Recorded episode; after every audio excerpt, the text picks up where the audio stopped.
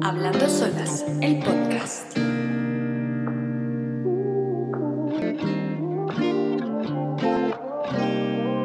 Hola a todos y todas, bienvenidos a un episodio más de Hablando Solas, el podcast. Mi nombre es Gabriela Delgado, soy la directora de Hablando Solas. Hace mucho tiempo no nos escuchamos por aquí.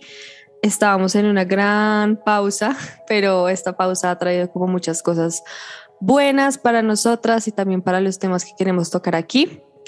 Hoy, como el título lo dice, vamos a hablar de los cuidadores, quien cuida a los que cuidan, porque es un tema que finalmente es necesario hablarlo, analizarlo, buscar referentes, buscar personas profesionales que nos ayuden a um, encontrar las respuestas para esta pregunta. Por ejemplo, creo que todos, o bueno, en mi caso, hemos pasado de ser las personas que son cuidadas, por ejemplo, en mi caso específico de la depresión, a ser cuidadoras también de otras personas, de trastornos, de enfermedades.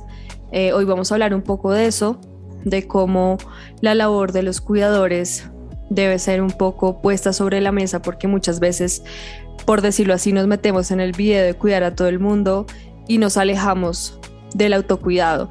Y es ahí donde empieza un momento muy importante en quienes cuidan y es alejarse de quienes son, ceder ante muchas cosas, no poner límites y también como llenarse de muchas emociones que no son gestionadas al punto que llegamos a crisis de no saber qué más hacer, de tomar las reacciones de esa persona que estamos cuidando, por ejemplo, en el caso de la depresión, de ese aislamiento, respuestas bastante cortas, raras, no lo tomamos personal, cuando no debería ser personal o cuando quizás nosotros desde eh, nuestra posición de cuidadores tampoco sabemos poner esos límites y la conversación debería llevarse a, oye, yo, me, yo te estoy cuidando también, pero quiero que sepas que yo también tengo un mundo universal en mi cabeza y que debemos también tenerlo en cuenta porque no todo puede ser para ti. Estoy para ti, pero pues yo también estoy, ¿no? En este episodio nos va a acompañar María Espinosa, una gran amiga y psicóloga con enfoque clínico con especialidad en trastornos de la conducta alimentaria. Ella trabaja con Hablando Solas. Tiene también muchos casos de éxito de pacientes que se han recuperado gracias a ella. Es una persona muy hermosa. Nos compartimos memes y stickers. Tiene perros, gatos, es apasionada por los animales. Así que si por ahí escuchan un perro, ya está, ¿no? Ah, eh, así que Mari, bienvenida al podcast. Qué honor tenerte por aquí. Gracias, Gaby. Gracias a ti por esa maravillosa introducción, por contar un poquito de tu experiencia y por tenerme en cuenta. Claro que sí. En verdad, con Mari llevamos varios meses planeando esto, años. Pero bueno, por cosas de la vida surgió este tema, así que quisiera empezar preguntándote si las personas que nos están escuchando quizás estén dando ese paso de empezar a cuidar a la gente, ¿no? A cuidar a alguien, a un familiar, novio, novia. ¿Qué deberíamos tener en cuenta como personas que queremos cuidar a otro para que este proceso no sea ni desgastante ni nos lleve a nosotros como en el proceso, pues por delante, ¿no? Ok. Bueno, yo creo que lo más importante en este punto es la comunicación. Es entender que no estamos en la obligación de cuidar ni tampoco de ser cuidados, a menos de que seamos menores de edad. Y que cuando yo decido cuidar a alguien, inicia con un cuidado propio, inicia con un proceso de preguntarme si estoy en el momento de la vida eh, físico, económico, familiar para cuidar. Si estoy con la disposición para hacerlo más allá de la preocupación, el estrés, los miedos que nos puede generar el saber que alguien está pasando, ya sea por un trastorno de la alimentación, por una depresión, por una ansiedad, que todo eso como que nos activa las alarmas y nos dice, ok, voy a cuidarlo. El punto es, estoy en la disposición, estoy en el momento de la vida que me permite cuidar a alguien. Creo que eso sería como lo inicial cuando decidimos eh, proceder con el acompañamiento hacia él. Total, y muchas veces uno dice como, ay, obviamente yo puedo de una, pero uno tiene un montón de cosas sin resolver. Por ejemplo, hablabas de la depresión y de la ansiedad, por tocarlos de, primeras. ¿cómo deberíamos acompañar desde un lado como seguro, no tóxico, ni que también desate en las personas que queremos cuidar como ciertos em, rechazos hacia nuestros cuidados? ¿Cómo deberíamos o qué tips tienes para esas personas que quieren acompañar a personas con depresión o ansiedad? Ok, primero que lo pregunten. Eh, es clave el consentimiento de la otra persona. Entender que el cuidado no es convertirme en un policía. el punto no es voy a vigilar que coma, que no coma, que duerma, que si no durmió, que si se tomó las pastas, que si no. Es el hecho de acompañar esa emoción. Y creo que eso debemos entenderlo nosotros como cuidadores y la persona que va a ser cuidada. Y es que por más de que yo sea tu papá, tu mamá, tu pareja, tu mejor amiga, no voy a ser un policía. Estoy aquí para gestionar y acompañar esos momentos que tú decidas compartir. Creo que eso es vital. Claro, y también entender que si uno no es psicólogo ni médico, pues no se va a poner la tarea de en verdad disponer de tiempo de escuchar a la otra persona cuando ya es un, o sea, cuando el tema se vuelve como constante y nos piden como una guía eh, o queremos pedir, o sea, como darles un consejo, pero no tenemos las herramientas. Creo que eso es demasiado irresponsable y también nos pone a nosotros en una situación con demasiada presión, ¿no? Como que esa persona sentimos que depende de nosotras, pero finalmente estamos acompañando, ¿no? Es esa persona quien tendrá otras herramientas, por ejemplo, otro acompañamiento profesional para salir adelante, ¿no? Está, por ejemplo, en el caso de ambos, de depresión y ansiedad, está el acompañamiento de un terapeuta, de un psicólogo y también hasta de medicamentos, ¿no? Entonces uno no es medicamento, uno es apoyo y también si uno quiere como adentrarse e entender como en la, en la cabeza del otro, es también explorar un poco qué es esa enfermedad, ¿no? Cuáles son los rasgos de, esa, de esos trastornos, por qué actúa raro, eh, qué puedo hacer en caso de, ¿no? Como también meterse una empapada en las características de esas enfermedades porque finalmente no, no las sabemos todas. Quizás muchas con experiencia, por ejemplo, yo he acompañado a personas que también pasan por depresión, pero pues uno llega hasta un punto, ¿no? Si la persona te dice me quiero matar y empiezas con ese pensamiento pues súper recurrente, hay, hay que acompañar hasta un punto, pero también tu labor desde un lado amoroso y responsable es decir, oye, no, vamos para una clínica, una alerta roja, de correr, ¿no? Como ya se sale de las manos. Creo que es importante reconocer ahí que somos seres humanos y que no nos lo sabemos todas. Y entonces a veces entramos en ese rol de querer ser psicólogos de la persona de la que estoy cuidando y de buscar como las palabras adecuadas y muchas veces no las tenemos y nos frustramos porque no sabemos qué decir, porque no sabemos cómo organizar ideas. Y es importante no quedarnos callados, sino decirlo, es decir, hey, puede que yo no tenga ahorita las palabras, puede que lo que vaya a decir suene mal, pero lo que quiero expresar es como esto y esto y esto, es decir, es reconocer que también somos seres humanos y que no por ser cuidadores somos superhéroes o no las sabemos todas o ya vamos a tener la palabra exacta en el momento exacto. Muchas veces lo único que necesitamos es silencio.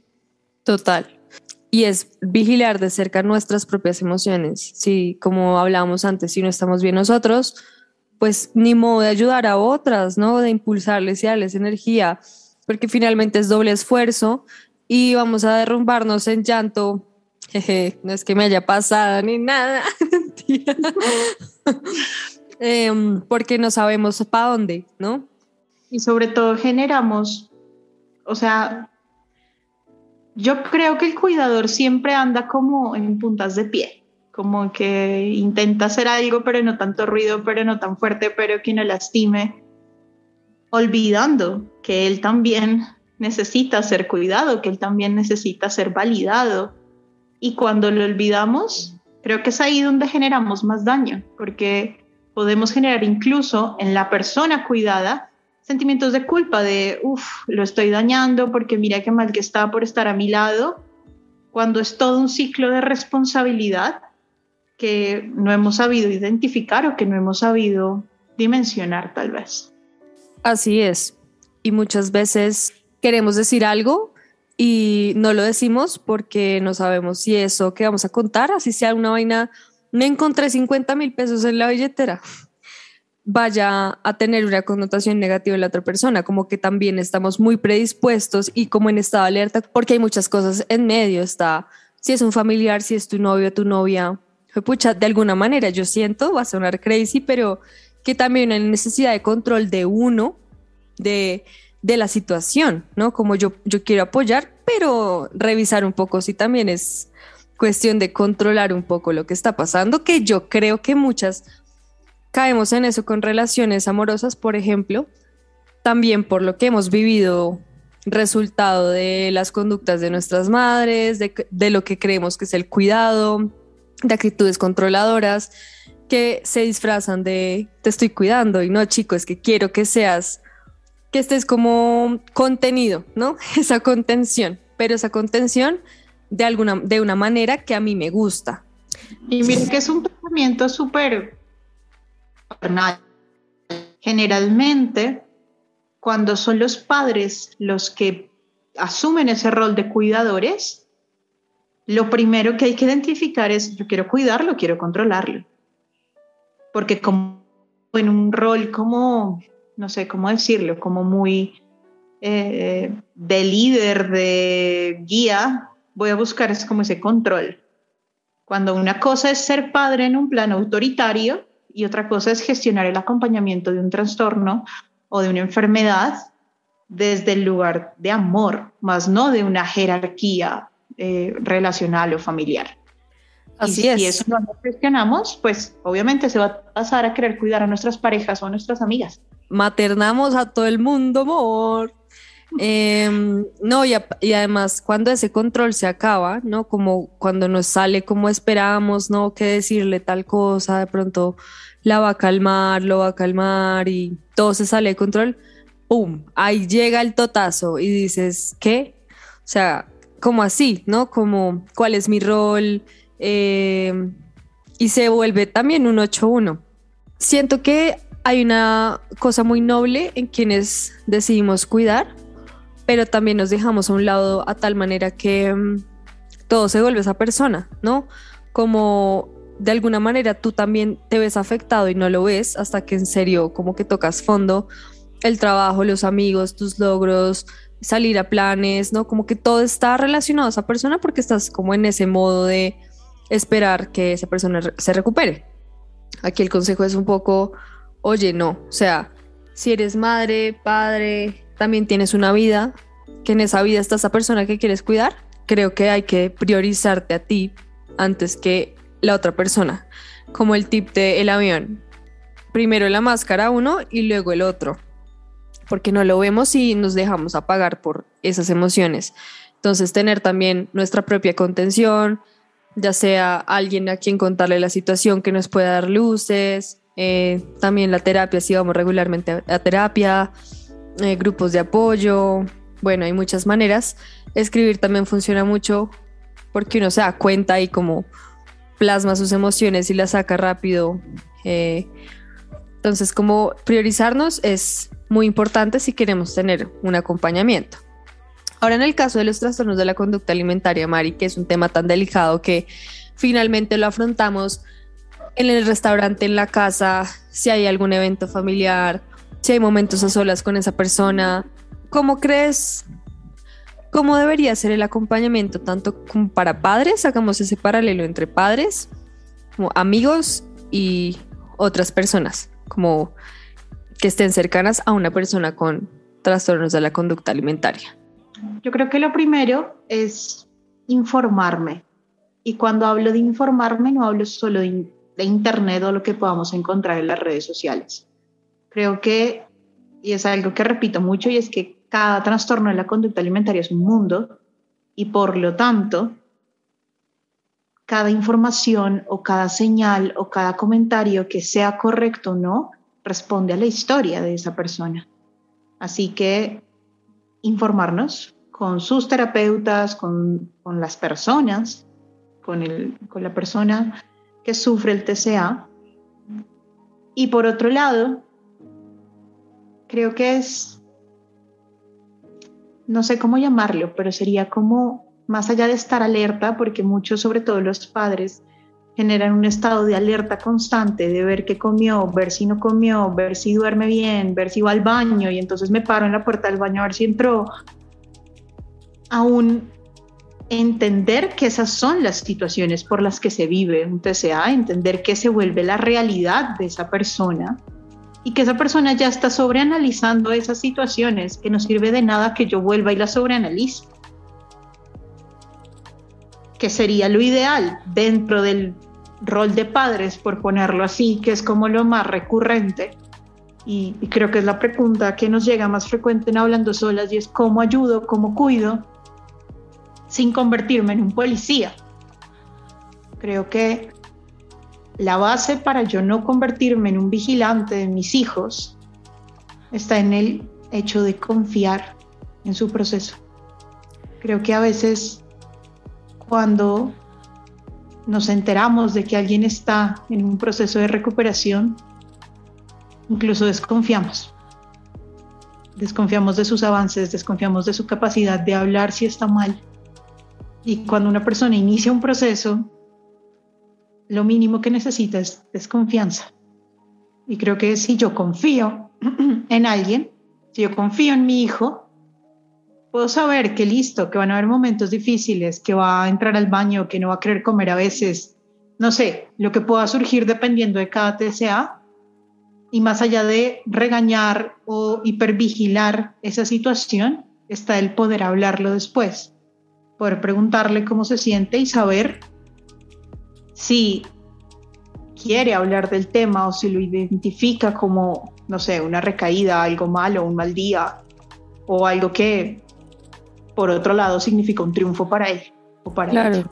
Sin hacer presión ni ser intensos, que muchas veces hay. Yo siento que ser padre o madre juepuchis es bien como retador cuando tienes a una hija o a un hijo con un TCA, ¿no? Como que se, está ese amor gigante, está el miedo, la preocupación y muchas veces las emociones de los padres como que están todo el tiempo a punto de estallar y ellos también terminan somatizando muchas cosas y enfermándose.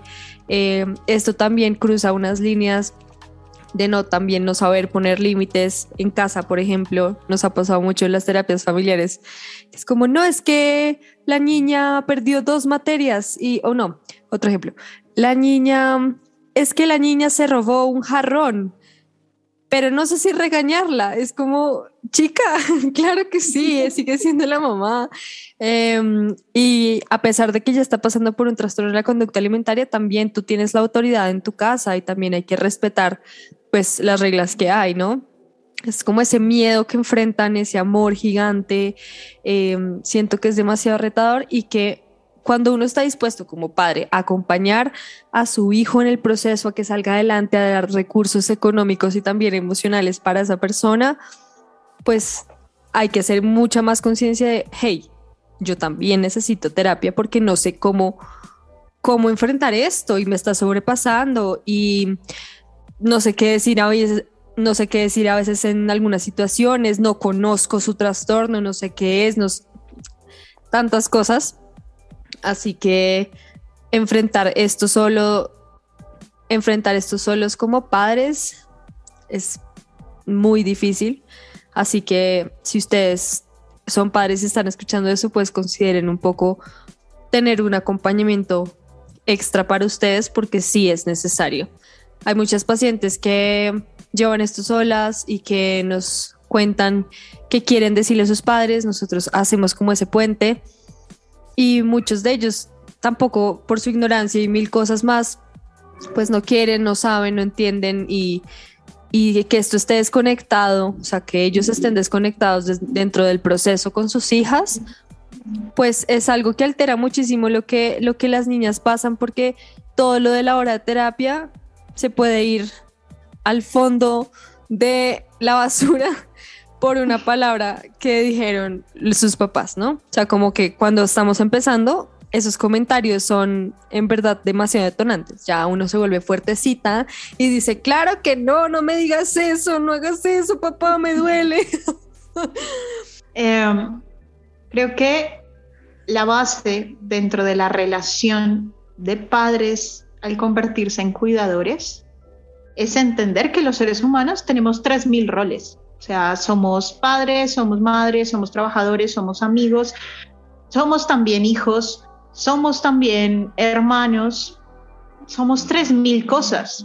Y por lo tanto, no podemos olvidarlas y echarlas a la basura solo por estar cuidando a alguien. De la misma manera, quien es cuidado es 3.000 cosas más que su trastorno de la alimentación. Y por lo tanto, como sigue siendo estudiante, sigue siendo hija, sigue siendo hermana, tiene cosas que cumplir, tiene límites, tiene responsabilidades que no podemos dejar de lado porque tiene un TCA, o sea, incluso estaríamos minimizando toda su esencia y estaríamos diciendo que ella o él son solo su trastorno de la alimentación. Y entonces por eso no lo castigo, por eso no lo regaño, por eso no tiene límites. Pues no. Y ese pensamiento de minimizar pucha, igualito para los amigos, para los novios, uno es como, ¿cómo le voy a decir que no me gustó lo que dijo? ¿Cómo le voy a preguntar por algunas cosas, no? Como que de alguna manera no queremos eh, para nada molestar e incomodar. Siento que así sea un TCA, una depresión, una ansiedad, hay ciertos detonantes que, ok, pueden o sea, no digas cosas que pueden ser demasiado hirientes, no hables del cuerpo, no le digas, ay, ánimo, no estés triste, pero, pero pues hablar sobre lo que tú también sientes y esperas y si te molesta y si sientes también tristeza sobre algo, pues no hay por qué cohibirlo, pero ahí está, entendiendo. O sea, es tan importante hablar de este tema porque uno no sabe y se cruza todos esos límites y te haces un 8 en la cabeza. Bueno, Mari, y por ejemplo, en el caso de las parejas, ya hablamos de las familias, ¿Cómo debería ser ese, ese cuidado a quien amamos? Primero y básico, no maternen ni paternen a sus parejas. drop the mic.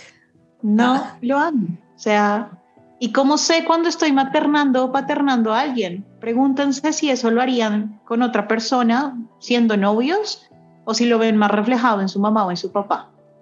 Ahí me doy cuenta si estoy maternando si estoy regañando como mi mamá, si estoy eh, ausentándome, tal vez como lo haría mi mamá o como lo haría mi papá, si estoy utilizando frases que ellos harían o que ellos dirían, si estoy haciendo lo que ellos hacían cuando yo me enfermaba, por ejemplo, si lo que hacían era, no sé, cuidarme con comida y entonces yo también llevo 3.000 kilos de comida, de comida porque quiero cuidar, es ahí cuando yo empiezo a cuestionarme, estoy maternando a mi pareja, la estoy paternando. Y creo que esa es la base de todas las relaciones de pareja. No repliques las relaciones de tus padres y no busques llenar vacíos que tu pareja necesita de otros lados y llenarlos tú. O sea, yo nunca voy a poder ser la mamá de mi pareja, jamás, por más de que le meta todas las ganas. Entonces, entenderlo creo que es vital. Y si me cuesta identificar mis acciones como cuidador, identifica las acciones al que está cuidado.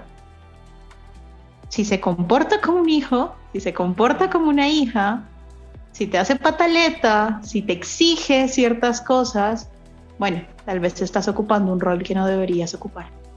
A pensar, te hace pensar. Está al otro lado, ¿no?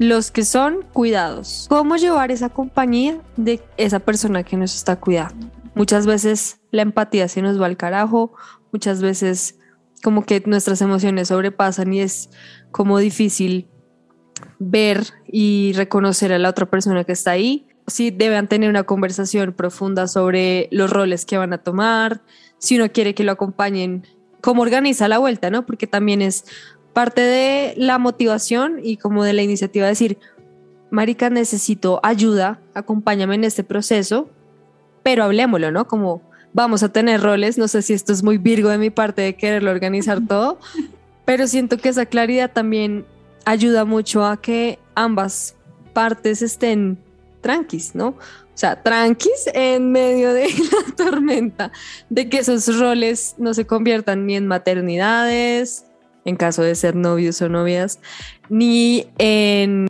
que la vida del, sí, que la vida del que está cuidando, literal, se permea de lo que pasa con el, con el cuidado, ¿no?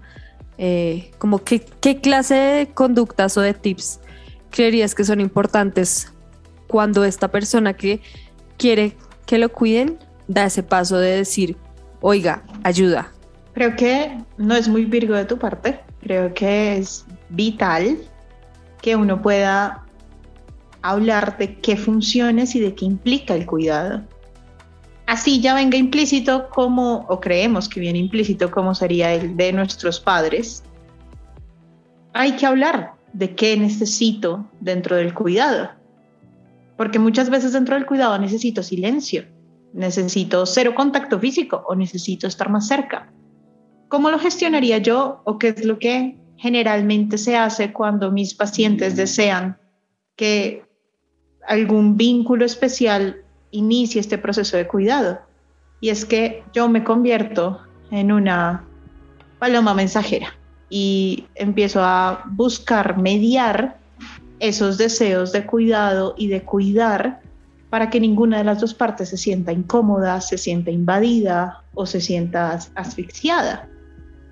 Creo que eso es como lo, lo que hay que tener en cuenta y es que si yo no puedo, si yo estoy dentro de mi proceso de ansiedad, de depresión, de recuperación de un TCA, muy mal como para decirle a la otra persona lo que necesito, porque nos puede pasar que muchas veces no encontramos las palabras para pedir ayuda, me apoyo en alguien que sí puede tener esas palabras, que sería, por ejemplo, mi terapeuta, mi psiquiatra, la persona que esté acompañando mi proceso de manera profesional y poder a través de eso, a través de esta persona como medio, eh, gestionar esas herramientas para que la comunicación sea más fácil, porque ¿qué pasa mucho con el cuidado y el cuidador?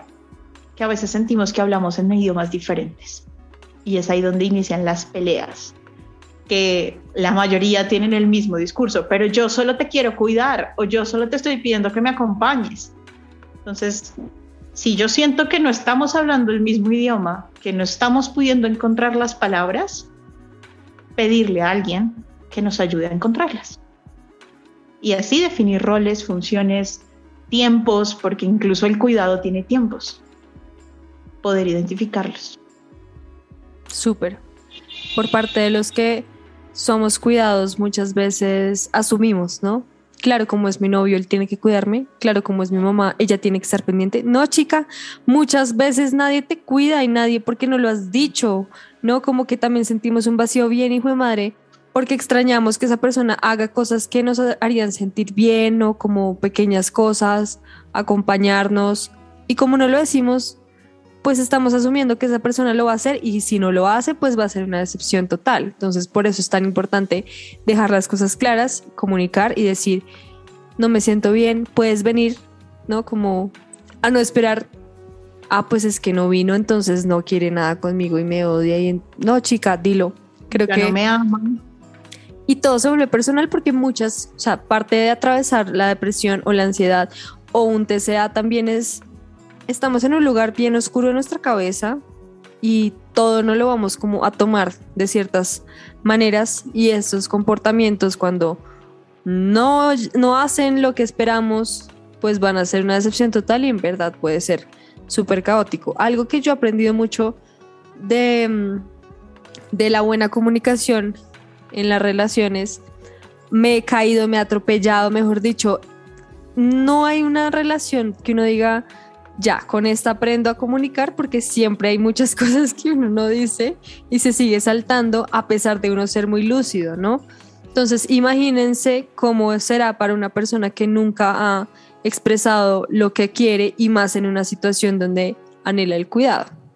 Así que es importante como que lo mastiquemos y lo pensemos de ambas partes. Creo que para mí es muy importante las expectativas que fijamos del cuidado.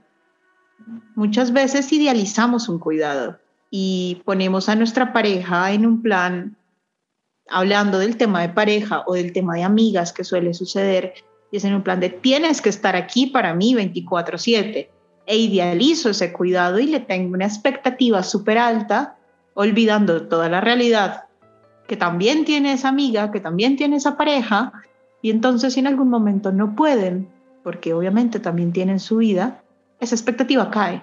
Y entonces es que no es buena amiga, entonces es que no es buena pareja, es que ¿cómo me va a hacer esto a mí?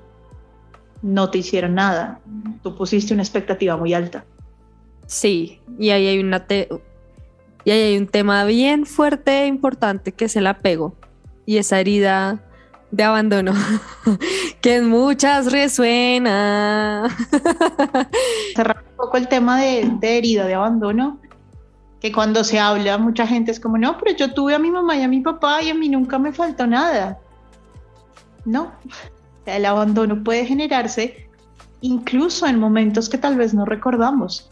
El abandono no siempre es de toda la infancia, pues abandonada, no.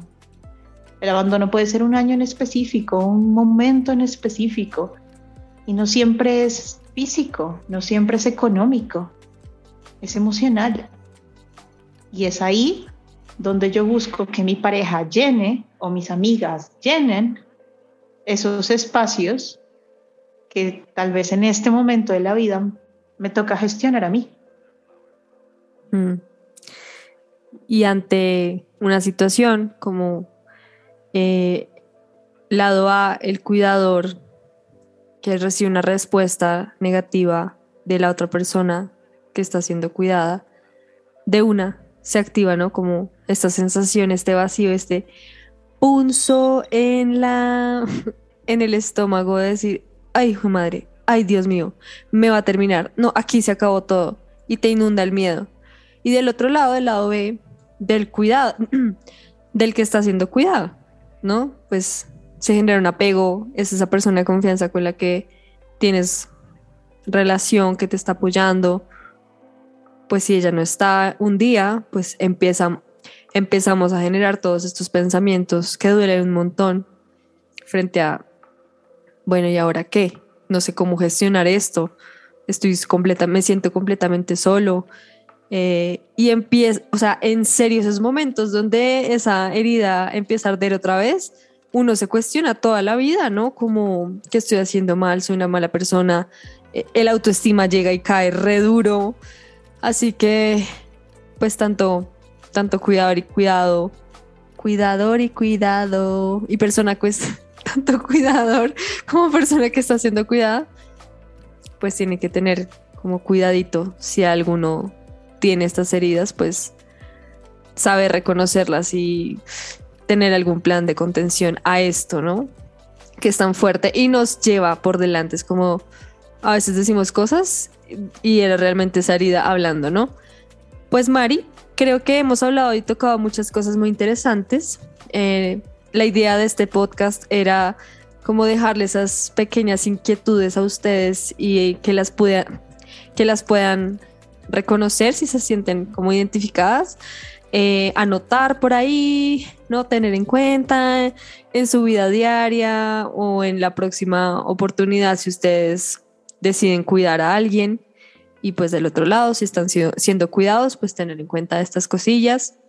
Recordar que ser cuidado y cuidar no siempre es como yo lo puedo hacer solo y yo puedo cuidar solo y ya está, o sea, yo puedo ser un superhéroe y cuidarlo. Creo que los cuidadores y la parte fundamental del autocuidado, siendo cuidador, es saber reconocer que también necesito círculos de apoyo y contención. Llámese terapeuta, llámese grupo de apoyo, llámese mi mejor amiga, llámese ir a tomarme un tinto con alguien y hablarlo, poder identificar que necesito redes de apoyo, necesito contención al cuidar. Creo que eso es súper importante, no tener miedo, no tener vergüenza, no, no siempre se encuentran las palabras adecuadas y eso no significa que amemos menos o que cuidemos menos. Totalmente. Nosotros primero, nosotras primero. Eh, gracias Mari por acompañarnos en este episodio. Si ustedes escucharon hasta aquí, tienen dudas, se sienten identificados, identificadas de ambos lados A y B, pueden escribirnos a nuestra cuenta de Instagram, arroba hablando solas, si quieren agendar una cita de valoración o también de terapia, ahí estamos para ustedes. Em, nos despedimos, esto fue todo, muchas gracias y nos escuchamos en otro episodio.